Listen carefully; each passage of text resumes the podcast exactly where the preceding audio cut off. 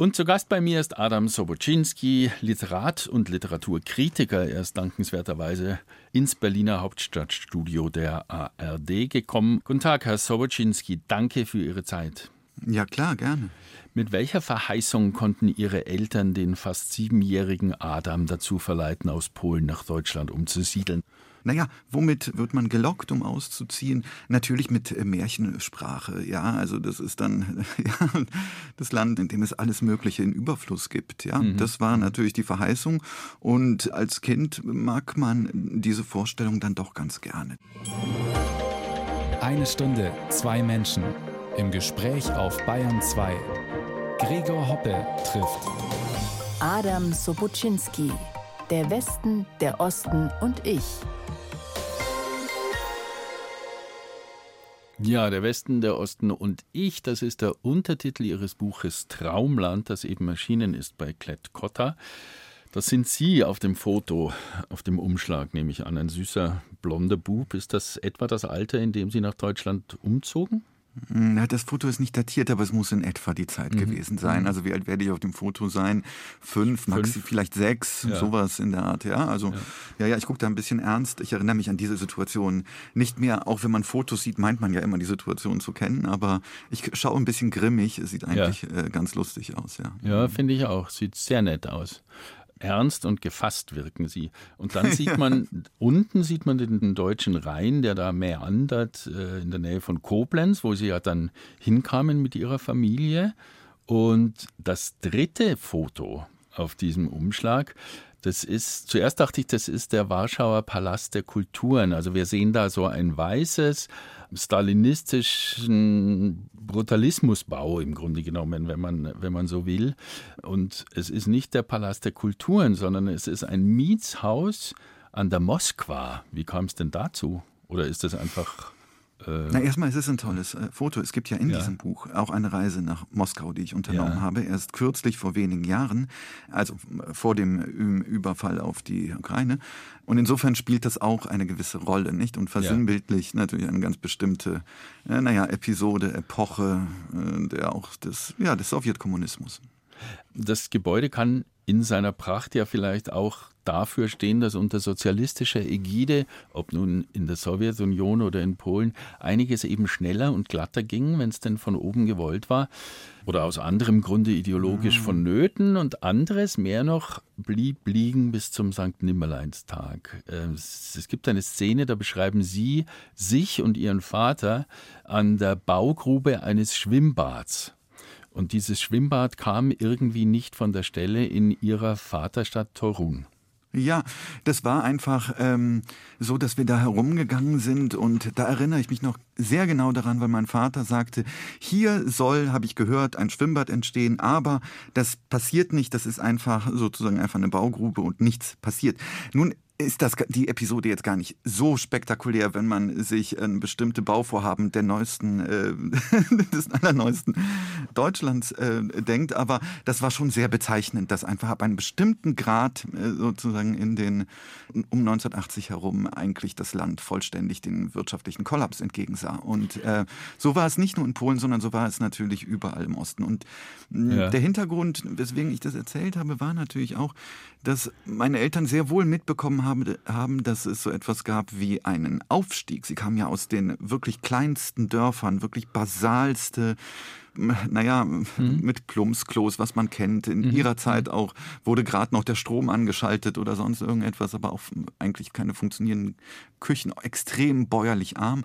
Ja. Und es gab aber eine Verstädterung. Das heißt, überall suchte man nach Arbeitern, die Leute drängten dann in die Städte und hatten durchaus so etwas wie einen Aufstieg erlebt. Auf einmal eine tolle Wohnung in einer Plattenbausiedlung. Das, was uns heute irgendwie schrecklich erscheint, war damals natürlich ungeheurer Luxus. Mhm. Das war allerdings alles auf Pump finanziert und äh, das zeigte sich leider ziemlich schnell und dementsprechend gab es dann im Laufe der 70er Jahre einen rapiden wirtschaftlichen Niedergang. Aber das sind ja Beobachtungen, die Sie nicht als Kind gemacht haben, also als fünf-, sechsjähriger Bub. Was waren denn Ihre ersten Erlebnisse tatsächlich in Torun, also in Ihrer Vaterstadt? Na, woran erinnere ich mich? Woran erinnert man sich als Kind? Ähm, ich muss hinzusagen, dass der Bruch, als wir 1981 nach Westdeutschland gezogen sind, nicht total war, weil wir konnten immer wieder zu Besuch fahren. Das heißt, mhm. wir sind auch immer wieder dann nach Polen zurückgereist. Lange Sommerwochen äh, habe ich dort verbracht. Deswegen sind die Erinnerungen durchaus fließend. Woran ich mich erinnere, ist natürlich eine kleine, aber irgendwie tolle Wohnung. Ich erinnere mich an ein Weihnachtsfest, wo etwas, wo ich irgendetwas geschenkt bekommen habe. Ich erinnere mhm. mich daran, dass es einen Platz gab zwischen den Häusern, auf denen gespielt worden ist. Denn natürlich gab es für ein Kind auch Erfahrungen, die jedes Kind in jedem verdammten Land macht und nicht besonders sind. Dass man auf einmal anfängt, irgendwie sich anzufreunden mit irgendwelchen anderen Kindern, die da auf der Straße sind und so weiter und so fort. Und natürlich manchmal, daran erinnere ich mich auch, dass es immer eine Sensation war, wenn ein Westauto auf der Straße zu sehen war. Also wo wirklich noch einmal etwas ganz qualitativ Neues ins Bild rückte, mit satten ja. Farben beispielsweise. Ich erinnere mich auch an, an, an Pakete aus dem Westen, auch das gab es damals. Mhm.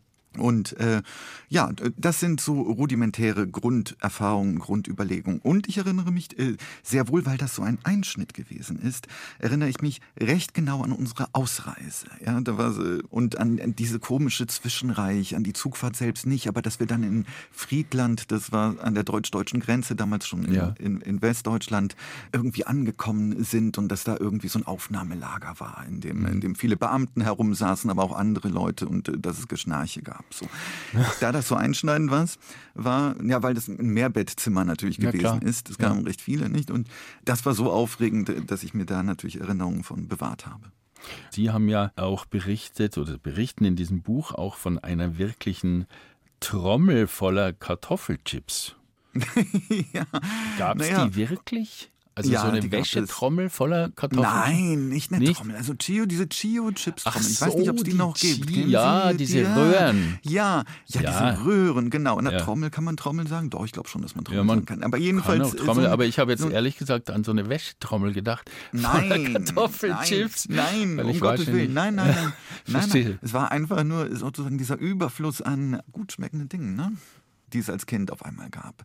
Ja. Es war ja tatsächlich so, als hätte irgendjemand einem Schwarz-Weiß-Film die Farbe geschenkt, ja, wenn man ja. in, in, den Westen kam. Weil der Unterschied, und daran erinnern sich, ja, Jüngere kennen es gar nicht, die Älteren erinnern sich ein bisschen, aber äh, der Unterschied ist ja heut, aus heutiger Sicht unvorstellbar, was es wirklich für einen Bruch gab in der, in der mhm. wahren Welt mhm. und in der Lebensqualität. Es war wirklich vollständig berückend, wenn man beispielsweise durch so etwas ging wie eine Fußgängerzone, ja, alle ja. waren waren ja. grell angezogen. Es war alles bunt und die Häuser waren vor allen Dingen äh, nicht zerstört und ja. sondern sondern glänzten, ja. Und selbst so eine Stadt wie Koblenz am Rhein, wo wir hingekommen sind, war so etwas wie eine wie eine Ungeheuerlichkeit. 1 zu 1, der Talk auf Bayern 2. Gregor Hoppe im Gespräch mit Adam Sobocinski leitet die Literatur in der Zeit So, jetzt war Ihre Familie also in diesem Traumland, in diesem buntfarbigen, ist alles so schön bunt hier, Traumland. Wobei natürlich das Auffanglager Friedland sicherlich da den Eindruck etwas getrübt hat. Aber Sie waren ja ein kleiner Junge, der dann anfangen musste, Deutsch zu lernen. Und heute sind Sie der Chefliteraturkritiker der Zeit, wenn man das so sagen kann. Ist das die normale polnische Sprachbegabung? Oder kennen Sie eine Polin oder einen Polen ohne diese spezielle Begabung für Fremdsprachen? Naja, ähm, da bin ich mir gar nicht, ähm, bin ich fast überfragt. Ich kann eigentlich nur für mich sprechen. Nein, ich kann nicht nur für mich sprechen. Eigentlich ist es so, dass wirklich viele Polen sehr schnell Deutsch lernen und natürlich auch heutzutage natürlich viel, viel schneller Englisch beispielsweise. Und das hängt natürlich damit zusammen, dass es schon immer einen Freiheitsdrang in diesem Land gegeben hat und man immer auch auswanderungsfreudig gewesen ist. Also insofern äh, ganz untypisch ist das, was ich gemacht habe, nicht. Also ich habe als Korrespondent in Rom, das war die Endzeit von Johannes Paul II., dem polnischen Papst, wirklich wahnsinnig viele Polinnen und Polen getroffen und die sprachen alle alle möglichen Fremdsprachen. Und dann auch eine Fremdenführerin mal in Warschau, die mhm. war ungefähr 19 und die schien geradezu alle wichtigen Sprachen dieser Welt zu beherrschen. Das war wirklich erstaunlich. Also, ja, äh, interessant, ne? Ja. Hängt es denn nicht auch vielleicht ein bisschen daran, dass Polnisch selbst sehr, sehr schwierig für andere, also für Menschen anderer äh, Muttersprachen zu lernen ist. Nein, so ähnlich wie Ungarisch. Damit, naja, es gibt nicht allzu viele Deutsche, die jetzt Polnisch lernen beispielsweise. Gibt ja. es sehr wohl, aber nicht, natürlich nicht unendlich viele. Und das hängt natürlich damit zusammen, dass, es, dass die westliche Entwicklung dieses Landes natürlich abgebremst worden ist und dementsprechend es nicht äh, zu den internationalen Sprachen gehörte, wenn man westlich sozialisiert gewesen ist. Da hat man natürlich Französisch gelernt, Englisch und das hat natürlich auch noch weitergehende historische Gründe. Es hängt natürlich auch damit zusammen, dass dieses Land lange Zeit sehr abhängig gewesen ist vom Ausland und nicht umgekehrt. Mhm. Nicht? Es gibt, gab mhm. ja drei polnische Teilungen und so weiter und so fort. Und dann, weswegen, wenn Sie auf die Sprachbegabung äh, zurückgehen, das hängt natürlich auch damit zusammen, dass es, dass man sich in Polen halt eben ja auch nicht als Osteuropa nie verstanden hat, sondern natürlich mit großer Selbstverständlichkeit als mitteleuropäisches, als mitteleuropäisches Land, Land, ja, ja. mitteleuropäische das, äh, Kultur. Genau, das selbstverständlich ja. Anschluss hat an den Westen. Und noch heute sind manche Leute irritiert, wenn man sie als sozusagen östlich bezeichnet. Ja. 2019 mhm. hat Olga Tucharczuk den Literaturnobelpreis bekommen. Können Sie immer noch polnische Literatur im Original lesen? Auch langsam. Wissen Sie, ich kann ganz gut äh, Tageszeitung oder so etwas lesen. Dann, wenn es literarischer mhm. wird, äh, fällt es mir schwerer, weil die Sprache dann natürlich sehr gewählt wird, die Ausdrücke vorkommen, die selten gebraucht werden. Ich habe ja Poln, ich ging ja äh, nie zu einer polnischen Schule oder mhm. sowas. Ja, dadurch, dass ich das nicht hatte, spreche ich ein Polnisch, wie es bei mir in der Familie gesprochen wird. Im Übrigen auch vielleicht auch nicht mit den, mit den allerneuesten Wendungen, weil Sprache sich ja auch verändert. Ja. Ich komme wunderbar zurecht, wenn ich in Polen bin, dann kann ich ganz wunderbar sprechen. Wenn ich zwei, drei Wochen da bin, äh, spreche ich das sogar auch ausgesprochen flüssig. Aber das mhm. ist sozusagen nicht eine literarische Sozialisation, die man wirklich nur dann hat, wenn man in dem Land lebt für ganz lange Zeit oder sich exzessiv damit beschäftigt. Ich finde es ja ein bisschen auffällig, dass in Deutschland die Leserinnen und Leser, also Le Literaturfans sozusagen Dickens, Tolstoi, Flaubert und Manzoni kennen, aber es gibt keine entsprechende Gestalt aus der polnischen klassischen Literatur. Es sei denn, man sagt Joseph Conrad, der ja dann auf Englisch schrieb. Was wäre denn so ein Dichter? Ach, Bruce beispielsweise, ja, da gibt es ein Buch, das heißt Die Puppe, das ist äh, gar nicht mehr lieferbar in Deutschland. Ein großer Klassiker, ja, der Moderne beispielsweise. Oder ähm, da gibt es ganz viele, aber ich, bitte quälen Sie mich jetzt nicht damit, ja. die polnische Literaturgeschichte aufzusagen. Das wird. Äh, das Nein, wird um Gottes Willen. Also, da, da, äh, da haben wir ja Fachleute. Hier äh, ja, äh, es gibt schon ein paar natürlich. Das ja. ist ja, das ist ja äh, also, Sienkiewicz beispielsweise. Ja, ah, Sienkiewicz, ja, das ist der von Quo Vadis, nicht wahr? Genau, zum der Beispiel. Sogar den natürlich ein paar. Es gibt ein paar, die natürlich auch bekannt gewesen sind, aber die sind auch wieder vergessen worden. Und das ja. hängt natürlich damit zusammen, dass, es, dass unsere Orientierung einfach letztlich nie, nicht richtig östlich ist. Russisch, das geht schon wieder, da kennt man ja. natürlich die ganzen, die ganzen Leute, aber alles, was so mit aus Mitteleuropa. Gut, Kundera kennt man natürlich vielleicht noch aus Tschechien, das gibt es ja. noch. Tschechien, das fällt mir auch auf, da kennt man noch mehr als in Polen, komisch. Wie sehen Sie denn, Sie schreiben ja auch über einen Besuch in Russland, Sie schreiben vor allem über die Haltung Ihrer Familie gegenüber der Sowjetunion. Äh, wie schauen Sie heute auf Russland? naja, natürlich skeptisch. Also ich meine, das ist natürlich, was heißt skeptisch? Also ich meine, es ist ja nun vollständig äh, monströs, was wir ähm, erleben müssen seit vielen mhm. Jahren. Mhm. Es war, und das muss man ja gar nicht alles aufzählen, äh, trotzdem war es für mich natürlich überraschend, als äh, 2022 die Ukraine überfallen worden ist. Also äh, zumindest in diesem Ausmaß, ja, dass wirklich ein richtiger, ausgewachsener Krieg mit Schützengräben und so etwas stattfindet. Das, ja. das in Europa sich vorzustellen, das habe ich äh, mir wirklich überhaupt nicht vorgestellt. Und ich muss gestehen, dass ich, äh, obwohl äh, sozusagen man in, aus Polen oder auch die Leute, die ich in Polen kenne, natürlich immer ein besonders nie unterschätzt haben, dass es einen Expansionsdrang gibt aus mhm. Russland. Das haben die natürlich aus ihrer eigenen Geschichte zutiefst internalisiert.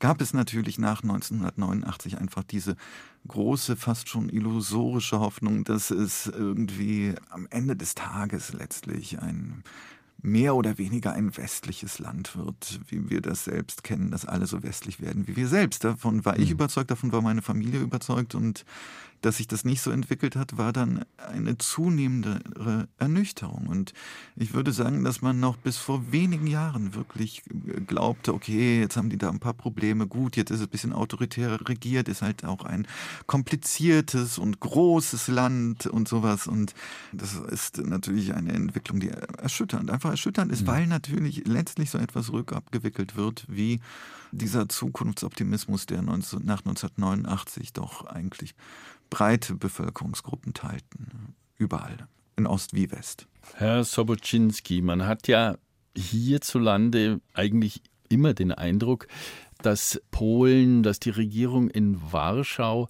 sehr unglücklich ist in der EU. Also vieles glaube ich, ja, ähm, wie soll ich sagen, wird als Bevormundung durch Deutschland, das ja wirtschaftlich ohnehin sehr dominant ist innerhalb der Union, empfunden. Und das ist natürlich irgendwie ein sehr heikles Feld. Teilen Sie den Eindruck? Naja, es wird mit antideutschen Ressentiments ähm, gearbeitet in dieser Peace-Regierung, die es dort gibt. Und ähm, man muss mit sehr großem Bedauern feststellen, dass die sich immer stärker radikalisieren und versuchen natürlich mit äh, Urängsten irgendwie zu spielen. Und ähm, ich glaube, das sind zum Teil auch natürlich Verzweiflungsakte, weil sie jeden Einzelnen an die Wahlurne bringen wollen und vielleicht gibt es ein paar Leute, bei denen das in irgendeiner Weise verfängt. Es ist einfach eine Tragödie eigentlich, was dort passiert. Ja, ich wundere mich ein wenig, denn also innerhalb der EU oder seit der EU-Mitgliedschaft müsste doch in Polen, gerade vor dem Hintergrund, was Sie vorhin geschildert haben, die Versorgungsengpässe, die ich auch auf einer Reise noch während äh, sozialistischer Ägide eben erlebt habe, dass nicht kein Material für irgendetwas zu bekommen war, für den Privatmann, für den normalen Mann auf der Straße, wie es immer heißt. Das müsste doch eigentlich jetzt den Menschen aufgegangen sein, dass man eben durch die EU auch ganz konkrete Vorteile hat.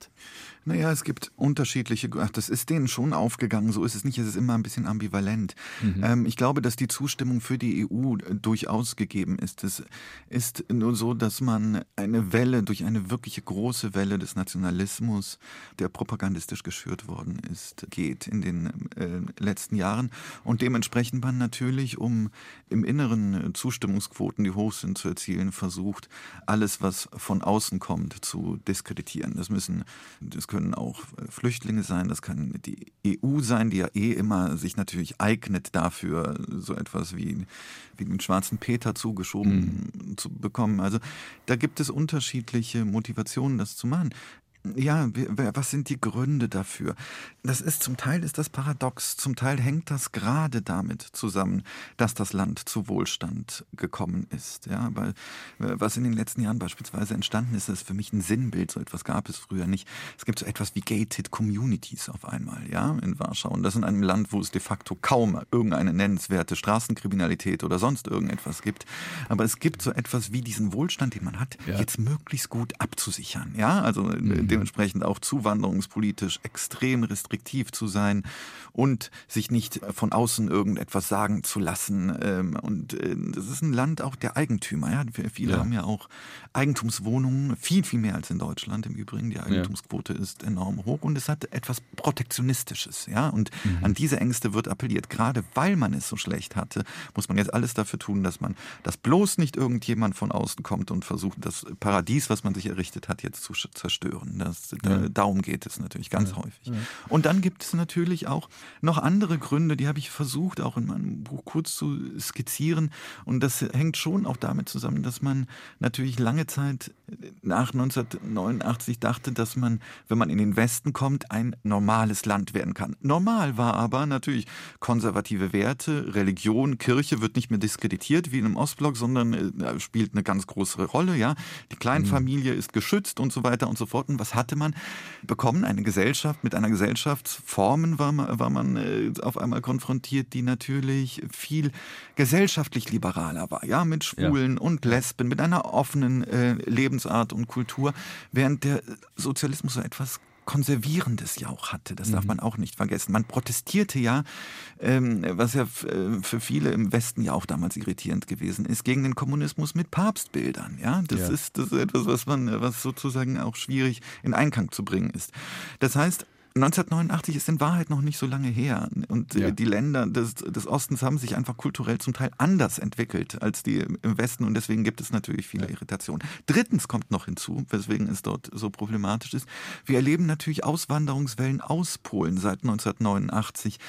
Die sind, äh, ich habe jetzt keine Zahl, aber ich hatte sie mal. Ich weiß, dass es mhm. wirklich mhm. Sehr, sehr große Bevölkerungsgruppen äh, gewesen sind, die einfach nach Schweden und Großbritannien mhm. zunächst gezogen mhm. sind, weil sie dort sofort arbeiten durften später dann auch nach, nach Deutschland. Und das sind natürlich Menschen gewesen, die äh, natürlich sehr international ausgerichtet sind, gewesen sind. Nicht zwingend, äh, das heißt nicht, dass das irgendwie besondere Fachkräfte gewesen sind, aber ja. Leute, die einfach eine gewisse Flexibilität und Weltoffenheit in sich tragen. So. Ja. Und die fehlen natürlich jetzt als Wähler, weil wenn man dann irgendwo in, in, in Dortmund ist, ja, da kann man dann in die Botschaft und da zur Wahl gehen, mhm. aber das macht dann natürlich irgendwann keiner ja. mehr. Das ist einfach so. Das heißt, man hat einfach sehr, sehr ein liberales Publikum verloren. Und das sind dann, und wenn dann zwei, drei Prozent fehlen, fehlen bei Wahlen, dann haben sie natürlich entsprechend äh, eine andere Regierung, als wenn diese Leute da gewesen wären im Land. Ja. Sie hören Bayern 2, das ist die Sendung 1 zu 1, der Talk und mein Gast ist Adam Sobocinski, Leiter des Literaturressorts im Feuilleton der Zeit. Herr Sobocinski, Sie waren ja auch mal in den USA. Wie kam es denn dazu? Was haben Sie dort gemacht und wann war das? Oh, das war während des Studiums. Da gab es die Möglichkeit, mit Hilfe eines äh, Stipendiums nach Berkeley zu gehen und äh, äh, an die Universität dort, äh, nahe bei San Francisco ist das gelegen. Und ja. äh, da habe ich so ein bisschen vor mich hin studiert, hatte ja Germanistik studiert und allerdings auch Philosophie. Und da gab es dann halt Literaturseminare und dann, dann war ich da, ja. Ja, toll. Und haben fleißig studiert. Wissen Sie, dass ah, ja. Art Garfunkel in Berkeley auch ausgerechnet Geometrie-Dozent war? Nee, aber das muss ein paar Jahre vor meiner Zeit gewesen sein, oder? Ja, ich, ich glaube auch. Aber ich finde es erstaunlich. Der, der, ja, der hätte ich nie so gedacht, ja. Verschroben, aber der hat offenbar. Geometrie, ja, ja, tatsächlich. Ja. ja. War, äh, war also, er Lehrer also, oder sowas, wahrscheinlich, ich, oder? Ja, er hat am, in Berkeley eben das gelehrt. Geometrie. Nicht Schade. lang, weil dann wurde er ein, ein, die Stimme einer Generation gewissermaßen, aber er hat das mal gemacht, ja. Ja, dieses Video von äh, 1981 ist irgendwie toll, ne? Dieses ja. Wiedervereinigungs, äh, kann man ja, ja. immer noch sich anschauen. Ich finde es immer noch so ganz, irgendwie hat es so was Ironisches, Lustiges. Ja, finde ich auch. Ne? Finde ich ja. auch. Ich kenne von Paul Simon den Satz, also wir kennen uns seit wir elf sind, Art und ich, und wir streiten uns seit wir zwölf sind. Ein Jahr ist doch schon mal ganz gut.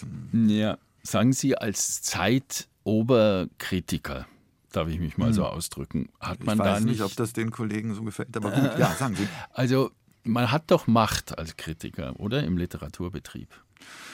Ja, Gottchen.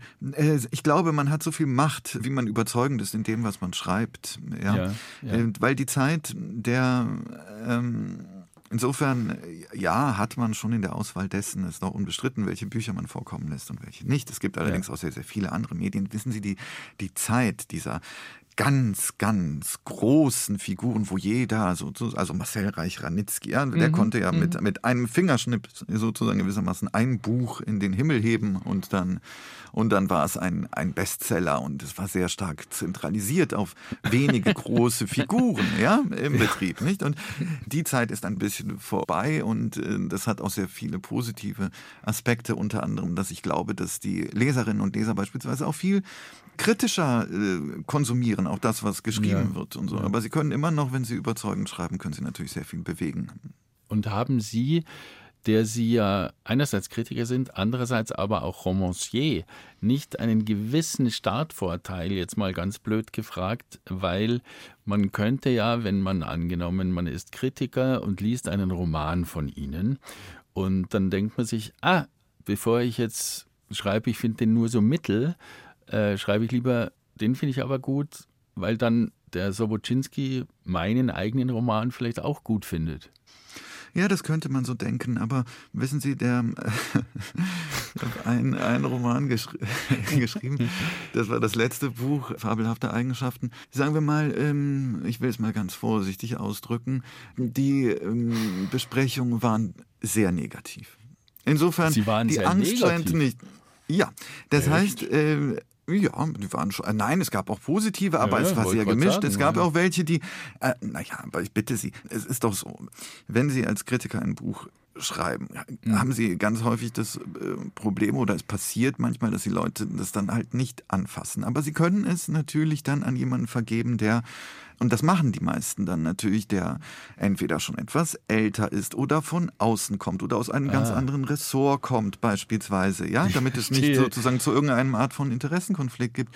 Also kommt, ich habe ne? nicht erlebt, dass ich, dass ich Vorzugsbehandlung bekommen habe. Vor allen Dingen dann nicht, äh, als ich Romane geschrieben habe. Das kann ich nicht, das kann ich wirklich nicht behaupten. Ich erinnere mich wirklich an, an eine ganz furchtbare Kritik in der Süddeutschen Zeitung, die es zu meinem Roman gegeben hat. Da, da bin ich immer noch geschockt. Ja, also das ist, glaube ich, ein anderes Problem, weil also wir als das normale Publikum der Zeitungsexperten für Literatur ja, ja. stellen ja immer verwundert fest, wenn die Zeit etwas gut bespricht, dann ist es entweder die FAZ oder die SZ, die es verreißen. Und umgekehrt. Sehen Sie das mhm. auch so? Ich, ich ähm, nein, eigentlich nicht. Nein. Ich habe, äh, es gibt manchmal, ich glaube, das ist Zufall tatsächlich. Hm, ich glaube, dass es durchaus Bücher gibt, die unterschiedlich bewertet werden. Mhm. Und ich glaube, dass da keine Strategie dahinter steckt, sondern die Sachen werden meistens ja auch recht frühzeitig vergeben an jemanden, der die Kritik schreibt. Ähm, ja. Das heißt, was man dann, ähm, man reagiert eigentlich verhältnismäßig selten auf andere, wenn es um ähm, Literaturkritik geht. Mhm, mh verstehe. Man so, muss sich so funktioniert das, glaube ich, nicht. Es ja. funktioniert anders als Debatten, ja, beispielsweise ja. über bestimmte Themen. Ja? ja? Dann sagt man, oh, alle, alle finden jetzt gerade, dass das Blau die schönste Farbe ist. Nee, jetzt wird es mal Zeit, dass jemand sagt, dass das hier irgendwie rot ist oder so. Und das ist, das, das funktioniert bei Büchern nicht so, denn sie beschäftigen sich zu lange damit. Und ähm, mhm. es fällt auch wahnsinnig schwer, etwas gegen die eigene Überzeugung zu schreiben. Ja? Mhm. Das, das, das mhm. funktioniert bei, bei Buchbesprechungen eigentlich nicht. Also ich erinnere mich jetzt gerade, ohne dass ich da irgendeine Parallele ziehen möchte, an die Sendung des literarischen Quartetts mit Reich Ranitzky, wo er so richtig aus dem Vollen sagte, Besprechung, äh, Besprechungsthema war äh, Umberto Ecos Der Name der Rose. Und er sagte, mich interessiert das ganze Mittelalter überhaupt nicht. Und das war, und das war das Ende der Diskussion. Das fand ich, also ich weiß nicht, ob das so äh, sich verhielt, aber es bestach in seiner Kürze. Und ähm, ja. Wobei, wobei mögen Sie denn Umberto Eco? Der Name der Rose? Ich hatte den Vorteil, dass ich, dass ich, ja, ich halte Eco nicht für den besten aller Schriftsteller, aber ich glaube, er ist ein wahnsinnig guter äh, eben Zeichentheoretiker gewesen und konnte mhm. historisches sehr, sehr gut aufarbeiten. Es ist natürlich ein bisschen anstrengend und es ist mehr so wie ja, ein Oberseminar zu machen, wenn man einen Roman von ihm liest, aber ich hatte das Glück mal äh, bei dem Übersetzer Burkhard Kröber ah, ja. ein, ah. ein Uniseminar zu machen während meines Literaturstudiums und das hat dann doch einiges äh, mir vermittelt. Also ich, ich hänge da so ein bisschen dran an Eco. Ich habe ja länger in Italien gearbeitet und ich, ah ja. ich habe ihn da immer so ein bisschen mitbekommen als wirklich sehr scharfzüngigen Mann. Äh, ja, der eine ja. erstaunlich helle Stimme hatte übrigens. Und eines Tages kam die Queen, wenn ich das kurz erzählen darf, auf Staatsbesuch. Und sie sagte zu ihm, and so you are a writer then. Und dann sagte er, Well, Your Majesty, someone has to do it. das fand ich, das fand ich wirklich ganz sehr süß, witzig. ne? Ja, ja. Ganz süß, ja. ja. Ja, wie war das denn für Sie, nach Deutschland zu kommen? in dieses Land der Befangenheit, wie Sie es ausdrücken. Also Sie waren ja sicher nicht jetzt zu Hause, meine ich jetzt in Torun, in Ihrer Familie nur Deutsch begeistert. Ihre Eltern haben gesagt, es wird da alles ganz schön, ja. Ich denke auch mit einem gewissen Recht, aber sicher war ja das auch, wie Sie es schreiben in Ihrem Buch, das Land der Täter immer noch. Naja, das ist ja nun völlig klar. Es kam dann in Polen, ob es, äh, wie man Deutschland erinnerte, sehr stark auf lokale Ereignisse statt. Wenn man in Warschau lebte, dann äh, war das äh, sozusagen ein, ein, ein so beispielloses Verbrechen, so eine Stadt wegzusprengen. Da mhm. brauchte es sehr lange, um wieder irgendwie einen interessierten Blick wieder nach Deutschland ähm, zu schauen. In der jüngeren ja. Generation hatte sich das dann natürlich etwas gegeben und man war entspannter. Und vor allen Dingen Westdeutschland, ich würde nicht sagen, es war wie andere westliche Länder auch natürlich ein Sehnsuchtsort gewesen, dann schließlich auch. Und mhm. dadurch vor dem Hintergrund der Systemfrage hat es sich dann natürlich in irgendeiner Weise dann zumindest etwas gegeben. Äh, und äh, die DDR war so ein bisschen so der Blitzableiter, äh, könnte man sagen, weil das war natürlich so der, der besonders rigide Staat dazwischen, ja, den ja. man natürlich am wenigsten mochte. Und auch wenn es da ab und zu auch Verbindungen gab und so weiter und so fort. Aber ja. das, das ist kompliziert, was das anbetrifft. Das ist vollständig, vollständig klar. Ja. In, in, der Gegend, ich sag's noch ganz kurz, mhm, in, in, der Gegend, in der ich aufge, äh, nicht aufgewachsen war, aber wo meine Familie herkommt, am, äh, das war so schon äh, Richtung Masurische Seenplatte, das war eine Gegend, die ohnehin seit Ewigkeiten schon von deutschsprachigen, polnischsprachigen Menschen relativ viele Kontakte es wahnsinnig viele Kontakte gegeben hat. Ja. Die Familien, das merkt man schon in den, in den Stammbäumen. Ja, mein Vater ist, äh, erinnert sich zwar an keine, keine deutschen Vorfahren, aber wenn man dann hinschaut, dann gibt es auf einmal irgendeine Löbisch und so, ja. Mhm. genauso äh, ist es bei meiner Mutter, die aus einer deutschsprachigen Familie kommt, die hieß aber Witschinski, verstehen Sie? Also ja. das ist so, ähm, da merkt man auch, okay, also Müller hießen sie jetzt nicht, obwohl sich keiner daran erinnerte, dass jemals mhm. ein Pole darunter mhm. gewesen ist, ja. ja. Also das Verstehe. war eine Gegend, in der es erst einmal eine sehr lange Tradition des Miteinander Zusammenlebens und durchaus auch sozusagen äh, äh, gemeinsamen äh, Lieben, heiraten und mhm. so weiter äh, mhm. gegeben hat. Und das hat natürlich der Krieg äh, auf bestialische Weise äh, zerstört. Und ja. trotzdem äh, konnte man natürlich an bestimmte Dinge durchaus wieder anknüpfen. Ja, das darf mhm. man ja auch nicht mhm. vergessen. Eins zu eins der Talk auf Bayern 2 heute mit dem Zeit Literaturressortchef Adam Sobocinski hat eigentlich Ihre Familie thematisiert, dass, also während Sie noch in äh, Torun waren, dass ein Pole zum Papst geworden ist? Erinnern Sie sich daran? 78?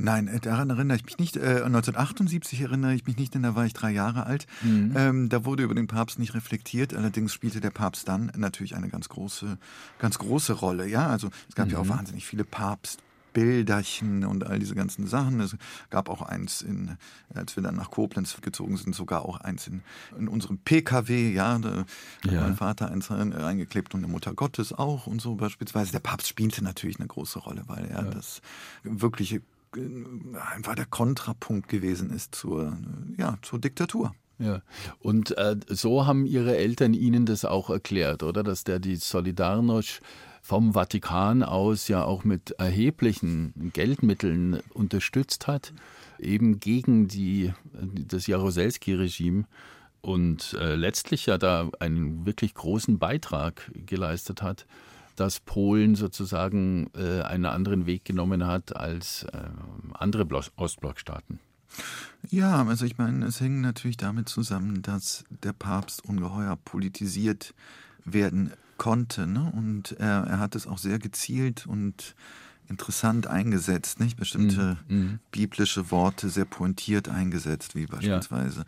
fürchtet euch nicht, ja? Ja, so. genau. Und das war dann, äh, war jedem klar, was gemeint war, nicht wahr? Es ging ja. darum, man fürcht, fürchtet euch bitte nicht vor den Machthabern, die jetzt hier sind, aber das musste er gar nicht sagen. Und dementsprechend war das, spielte das eine große Rolle. Und dann natürlich ein Albtraum natürlich für die Kommunisten, ja. dass äh, ausgerechnet in Rom dann wiederum, äh, was sozusagen eine, eine globale Strahlkraft hatte, nicht äh, gegen sozusagen die nationalen kommunistischen Machthaber opponiert werden konnte. Das hat ja. sie natürlich enorm unter Druck gesetzt. Und das war natürlich auch, ähm, als der Papst dann zu Besuch war, ähm, war das, und noch zu kommunistischen Zeiten, ja. ne, da war ja. das natürlich so, ähm, das war nicht einfach jetzt der Glaube äh, alleine, der Millionen auf die Straße gebracht hat, sondern es hing auch damit zusammen, dass es noch eine andere eine andere Funktion hatte, Ja. nämlich die zum Ausdruck zu bringen,